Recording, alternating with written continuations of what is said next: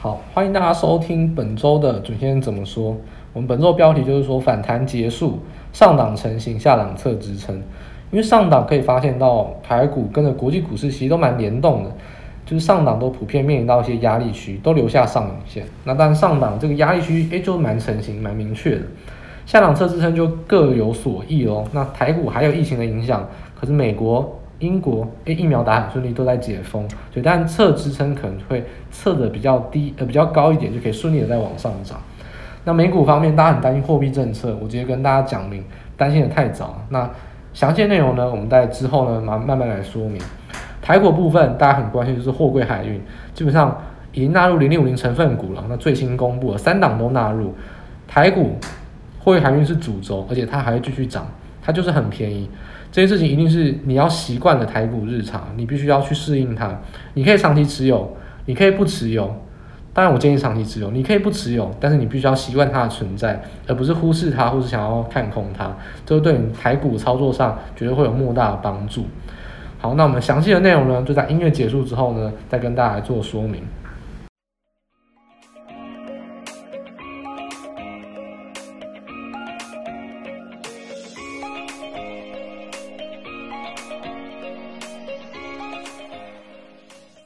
欢迎大家收听准先生怎么说。本周呢，我们就先来看一下，其实美国股市跟呃所有的，我想任何全世界股市都一样，在本周呢就出现比较明显有一些上涨有压力，甚至往下去跌破这样子的现象。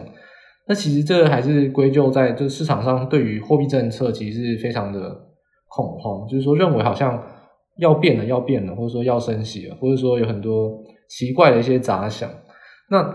其实，在这一方面呢，这就会是我们本周讨论国际股市一个主轴。那到底货币政策的改变，如果是目前担忧的主因，那货币政策会不会真的改变？哦，这是第一个层面。第二层面就是说，那纵使货币货币政策改变，对于股市然后对于原物料报价会有什么影响？那这是第二个层面。那这会是比较大家需要关注一个焦点。所以第一个，我们就先来看，其实最重要重点呢，其实就看一个东西，就是很最简单，就是看美元指数。因为如果美元指数一旦的去往上跳升，突然大涨的话，那恐怕就是一定是出出问题啊。就是说，有一些市场上一定是对于这件事情有很负面的恐慌，才突然美元指数大涨。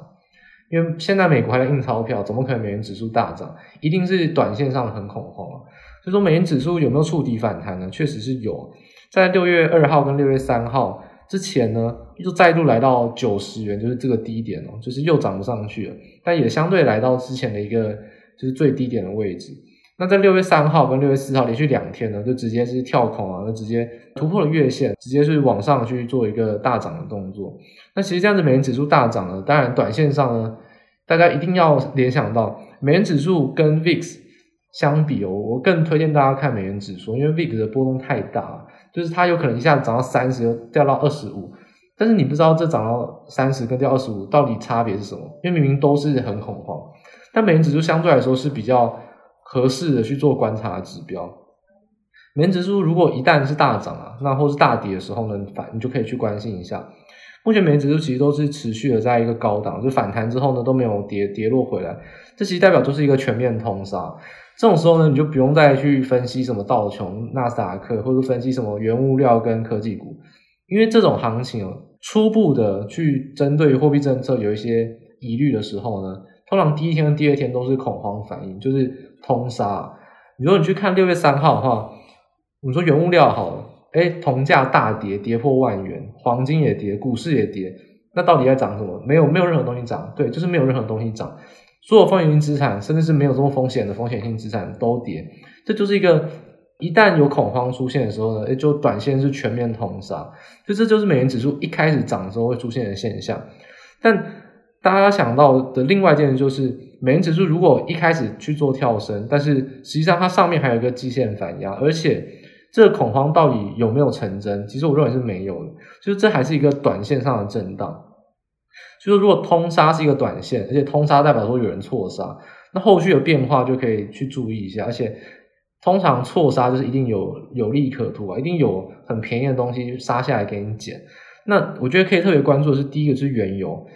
原油我们之前一直讲说七十元大关，七十元大关，但布兰特原油在本周是突破。那我觉得没有什么好认为说就是不好意思，因为七十元一旦突破，那一定是有原因嘛。那原因就是因为原油供给其实非常意外的没有增产。明明像欧美在解封，原油是暴增哦，需求是暴增，可是供给却没有明显的增产，就完全是油价开始开始去疯狂的涨。但我认为这其实不打紧，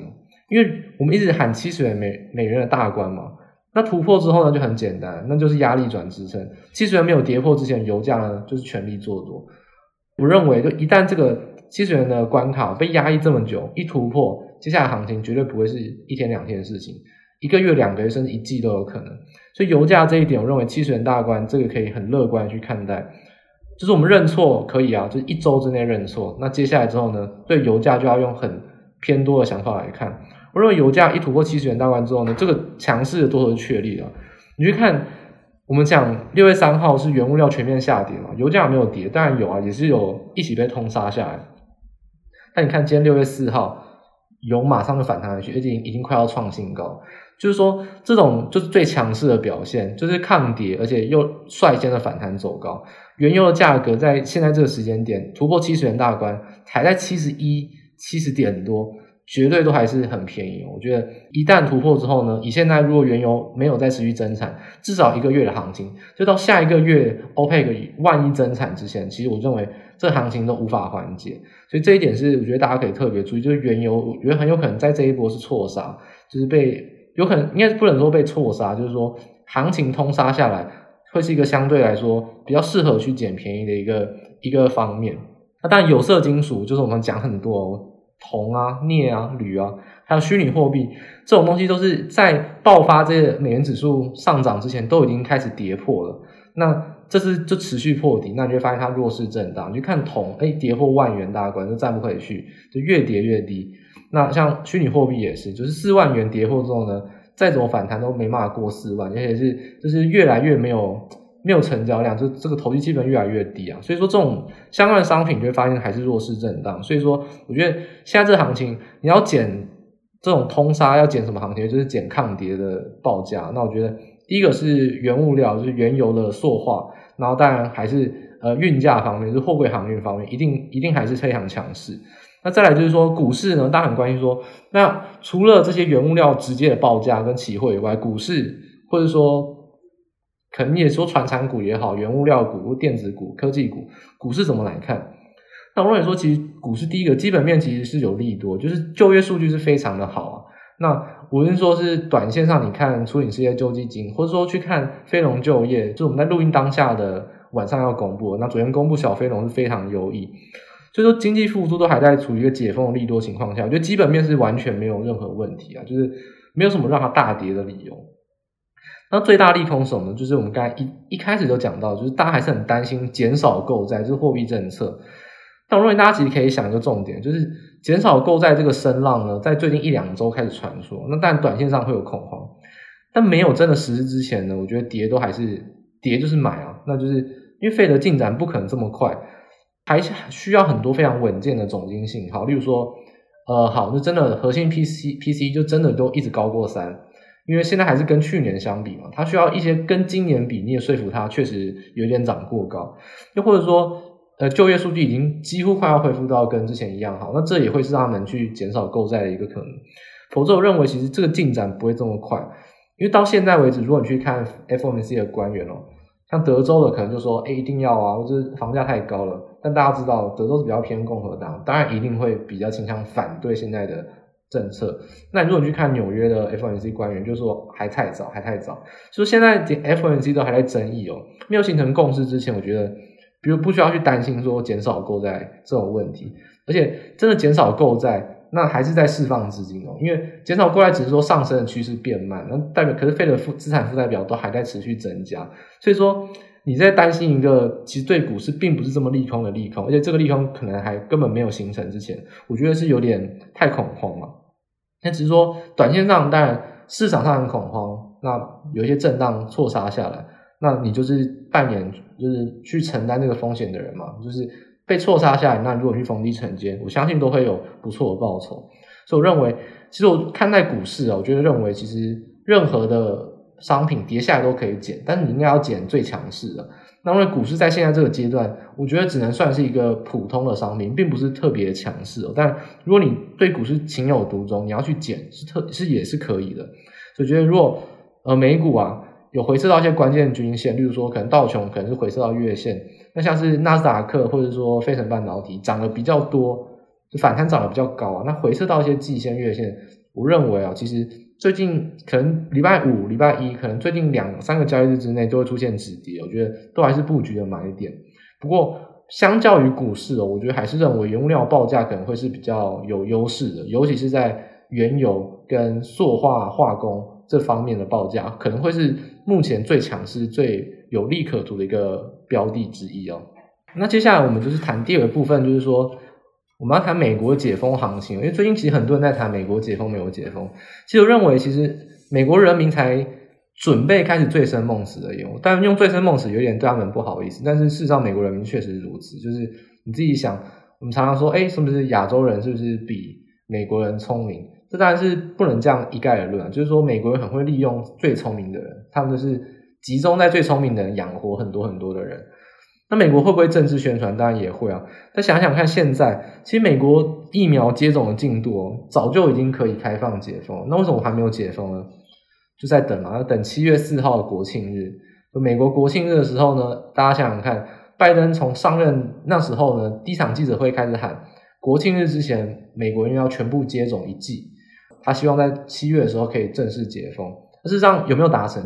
解封条件已经达成了，现在就可以解封，只是他刻意拖到那个时候。那接种一剂呢？大概以现在进度来看，也差不多是可以执行的。所以基本上，拜登已经是把一个就是胜券在握的东西呢，都外，就他已经准备好，只是说等待那个时间到来而已。那大家想想看啊，战胜疫情哦，拜登就会这样宣传，然后人民又狂欢，接下来就报复性消费，对，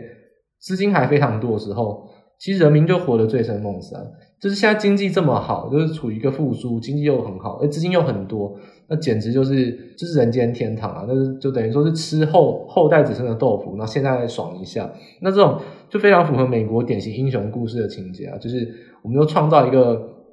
七月四号的国庆日，美国举国关注。大家都期待，然后大家都喊着解封，那这是一个象征性的一个关卡，就像你们看电影情节一样。其实美国就很有可能做出这种事情，就你觉得很无聊，但是美国人就很吃这一套，他们就是觉得，就是他们赢了，他们战胜疫情，他们就很需要这种一个集体的事件来象征他们跨过这个困苦的时光。所以这也是认为说行情不会这么快结束的原因哦。因为第一个消费现在还在复苏哦，都还没有回到正常的轨道，而且在这个点燃那个人民。从担忧疫情，或者还有点畏惧，就是再到政府已经洗脑他们说，从现在开始你们就可以正式的疯狂，正式的摆脱疫情。到那个象征性意义的事件之前呢，我觉得现在美国人民都还不够疯狂，还不够到你觉得醉生梦死的程度。你想想看，美国在之前都是活在当下，都不存钱，都一直花钱。那美国什么时候变得这么保守了？所以现在来看，美国绝对都还没有恢复到那个。疯狂的程度，尤其是资金还很多的情况下，那消费水平如果没有回复到百分之一百以上，我觉得都还不用担心了，因为资金这么多，那报复性消费应该说消费水平恢复到百分之一百以上很多，才考虑要收回资金哦。现在连一百都还不到，都还没有到正常水平哦。所以说很多人在喊说哦，房地产很飙，再不收回资金会完蛋。那我觉得贫富差距扩大这种东西呢是势在必行，但是美国人根本也。多数美国民众根本就不 care 现在发生什么事，而不 care 未来发生什么事哦。反正房子他早就买不起了，那不管房价怎么样，他就是要爽，现在就要爽。所以说，我想政府应该会就是成全这件事情，就至少在七月解封，我觉得到今年年底之前，都还是会处于一个应该说比较让他们活在一个舒适的环境啊。那纵使说这件事情对总经可能并不是一个很有利的情况，但是你已经被疫情拖了一年甚至一年半了。那爽个半年其实也不为过，我觉得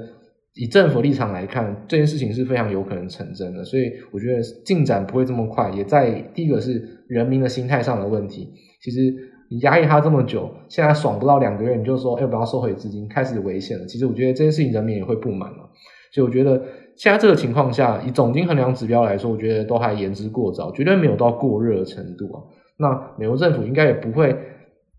现在就提前的去做一些预警了，就真的没有必要让这个美梦瓦解的这么快。我觉得让人民爽一下，就是让美国人最先爽，让他们爽一阵子，其实应该是比较有可能的。所以总结来说，就是目前美股或者说国际行情啊，看见通杀就想着有没有大型利空啊，像疫情，像金融风暴有出现金融机构违约，否则没有大型利空，通杀行情通常都是捡便宜的时候啊，因为通常这个通杀都是短线上不顾基本面去杀，一定都还会有很多捡便宜的机会，所以我觉得现在来说应该是持比较站在买方。等到有止跌，或者说你现在开始布局，慢慢的摊都可以。我觉得现在通杀就是一个捡便宜的好机会，因为没有实质的大型利空。那如果你真的很担心升息的话，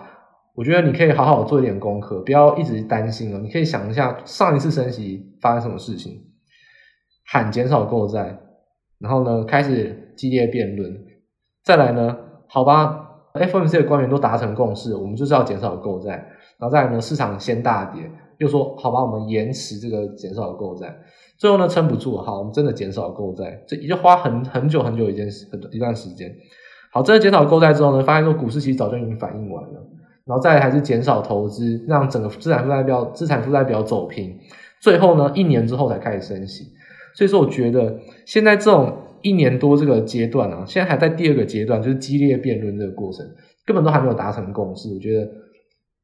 觉得你用过往的历史去参考也好，现在去担心减少购债都太早，更不用说谈升息。就是升息这件事情，减少购债没有出现前不可能升息，这个是基本常识。所以我觉得在目前这个情况下，跌息是可以比较持乐观态度啊，就是你反而是可以比较逢低布局一个好机会。我觉得不需要这么恐慌去担心了，就是找到有支撑，或者说你慢慢去布局，其实都是比较合适的策略。好，接下来我们看到台股的部分哦。那台股的话，在本周呢，哎，就相对来说跟我们上周所预测的就基本上是比较像，就是上探到这个，应该说从四月底啊是台台股最高点，那五月初开始有一个急跌，那一个小反弹的逃命波之后呢，均线反压之后呢，就开始出现本土疫情的暴跌。那现在其实就在这个第二波急跌一开始，就是这个大量的套牢卖压区，就是一万七千三百点左右。那就一七一五零到一七三零零之间，就算是一个比较明显的套牢卖压区。那但呃，在六月四号，就是台股周五，其实是连五日线都没有收回啊，那就是连一七一五零都没有站上，但是收在一个相对比较弱势的一个位置。好，其实从小台指来看的话，就我们看指数嘛，因为其实现在来说，指数在相对高档，大家很担心说指数如果大跌的话，那肯定是全指股开始杀，那中小型个股好不到哪里去，所以。在相对高档的时候，大家应该比较比较担心的是指数反转的可能。那确实现在来说，指数已经不再具有反弹格局哦。我们在上周站上所有均线的时候，我们说一定是嘎空手，还会再涨，确实就如此，继续往上涨。那重点是说，现在这个情况下，我就不会再喊说是反弹格局，因为现在反弹格局已经正式被扭转，也就是说持续了大概是两周半的一个反弹格局哦。那我们现在就正式喊说是被扭转的，那为什么呢？从小孩子的数据来看，你会发现说，先前去面对季线，其实一次突破，突破之后呢，虽然有跌破，但是当天就马上有支撑，其实都算是一次突破，都没有真的去回撤过。那这一波以来，其实你发现台指期的日 K 啊，你看连续盘，我就一再告诉大家。那你看指数现货的话，就是看正常的；但是你看期货，不要看日盘，一定要看连续盘。连续盘的话，基本上每一天都是高高过高，低不过低，没有特例，通通都是如此。但六月四号这一天呢，就正式的是高不过高，低过低啊，就日 K 是完全扭转了先前的一个趋势，而且今天是跌破五日线，所以说，纵使这样子来看啊，那就符合两个利空的一个标准。那再来看，就是说第一个就是。一七三零这个大量套牢卖压区，其实才隔一个月而已哦，所以相对来说，我们说套牢卖压区不一定会真的形成啊，你可以用时间去消化。很多人就啊受不了，我要去买别的股票，那我就卖掉，就停损卖掉。但一个月这个期间，通常还有很多人是死抱着不放，就很有可能有些股票还是被套牢的。所以说一个月通常并不构成时间消化套牢卖压的一个要素，就你还是必须要去面对这个情况。所以说，这个套牢卖压其实还是蛮沉重的，在一万七千三百点的位置。那第四点就是短线上，外资跟自营商在小台都是净空单了，大概外资是八千口，那小台的净上的话大概是只有五六百口，其实加起来是一个蛮明显的净空单。所以我认为，其实未平仓如果没有明显转多之前，其实指数短线上不会太好过啊。就是说涨就会涨，可能涨个十点二十点，跌可能会跌个五五六十点到一百点，就是这样子明显偏空的一个震荡格局啊。所以接下来呢，就会进入到一个震荡整理。那上档呢，诶，答案都已经写好，就一万七千三嘛，就是大家都知道，就是压力区。那下档支撑在哪边呢？这个就是要边看边观察。那目前我认为会有两个可能。比较乐观的版本就是一万七千点整数关卡会有支撑，但我认为这其实是有点过度乐观，因为台湾的疫情目前来看呢，诶，暂时的是在苗栗有一些特别的事件啊，所以说我觉得没有什么太乐观的本钱。那如果没有明显的力度的话，我觉得上扬的十日线大概会是短线支撑，也就是说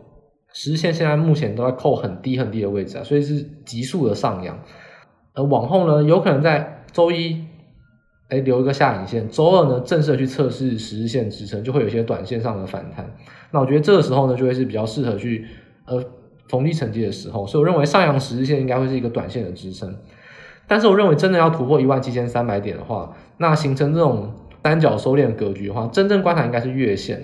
因为大家关注一个点哦，月线已经正式的去扣到。就是台股暴跌的长黑 K 的位置，所以说其实下一周月线就已经扣底到一万五千五百点，就非常非常低的位置。所以月线现在已经是已经是往上扬了，就等于说我们没有帮没有让月线下弯，但是接下来月线呢就是快速的去上扬，所以我觉得真正要突破一万七千三百点的话，可能的剧本就会是这样子，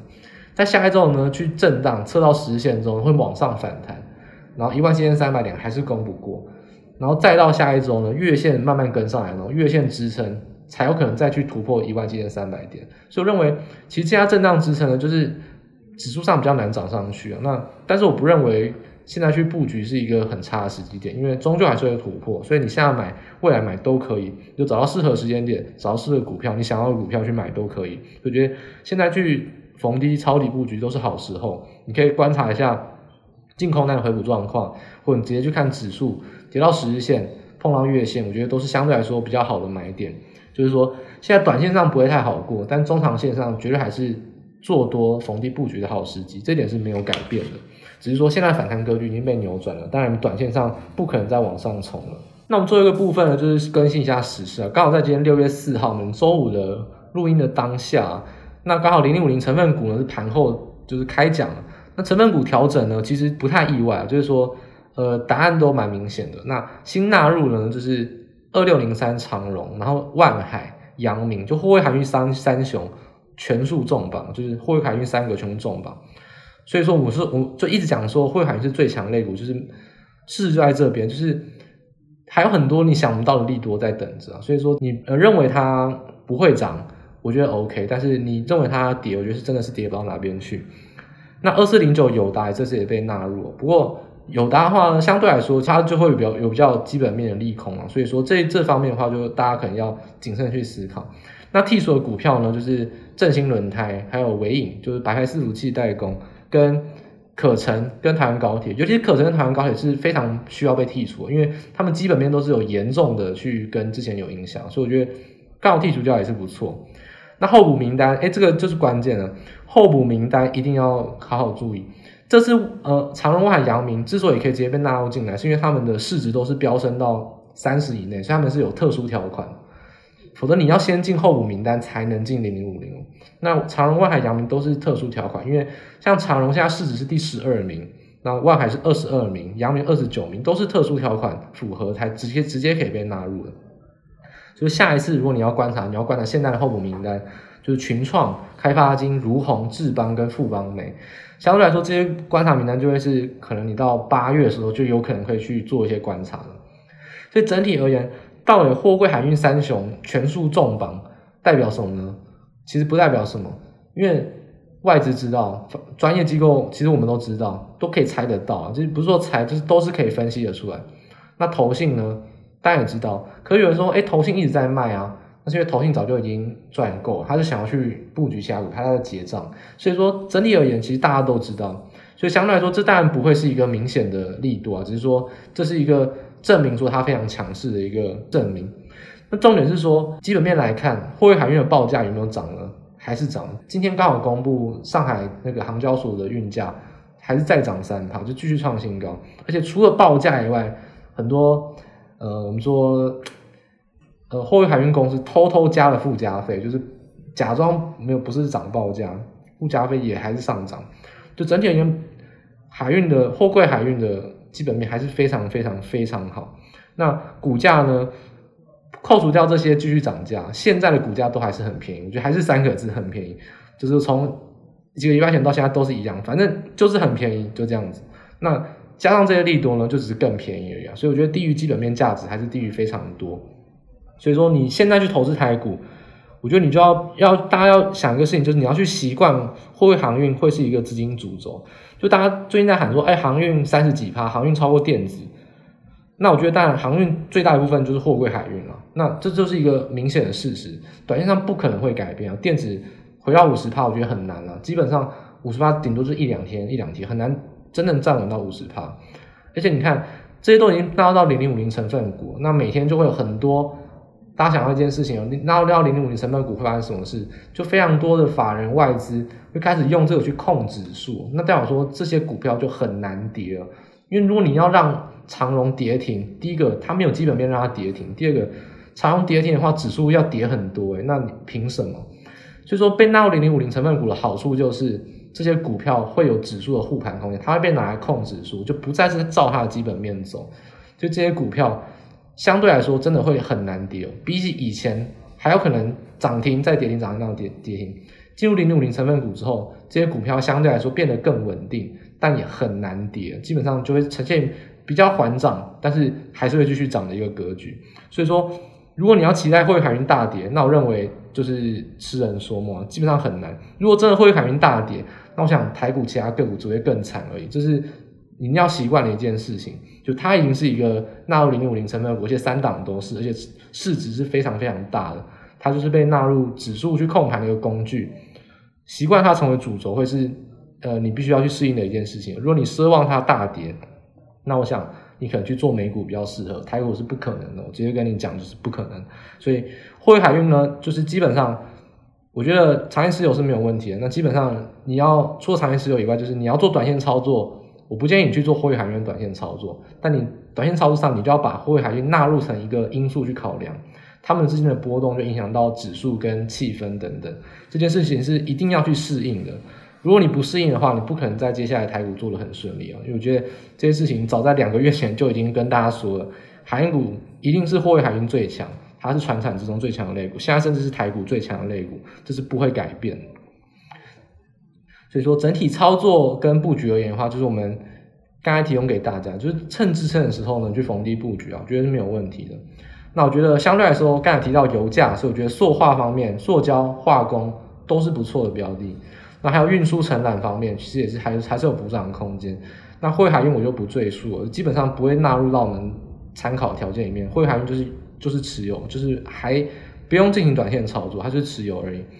那当然电子股方面，很多人担心说，那电子股要怎么办？电子股当然还有机会啊。你会发现一件事情哦，电子股投信一直在买，基本上投信就是已经结账传产，就是一直在布局电子股。所以你可以去发现，有些投信一直在布局电子股，基本上是非常非常。有机会的，像 IC 设计啊，或者说像是呃像是窄板等等，我觉得这方面其实大家都可以持续的去关注。那当然营收成长是投信最爱看的，所以五月公布营收，哪些标的是比较好的，是有比较不错的，其实是大家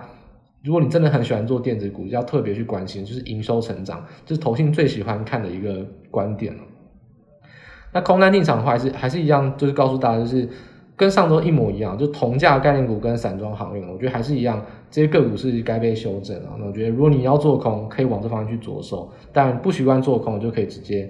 去做多，就没有问题啊。但我觉得做空这方面，这两档这两个类股其实还都是有非常大空单的一个获利的空间。那以上就提供给大家参考。就最后都，还是提醒给大家，就是疫情还是比较严重，那大家可以，大家还是要记得要加强防疫。那当然，在股市方面呢，除了适应。疫情下生活以外，股市就是你要必须适应货柜海运成为资金主轴的一个台股的一个格局。那这件事情是你在投资上必须要去做的一个功课。那以上提供给大家做参考。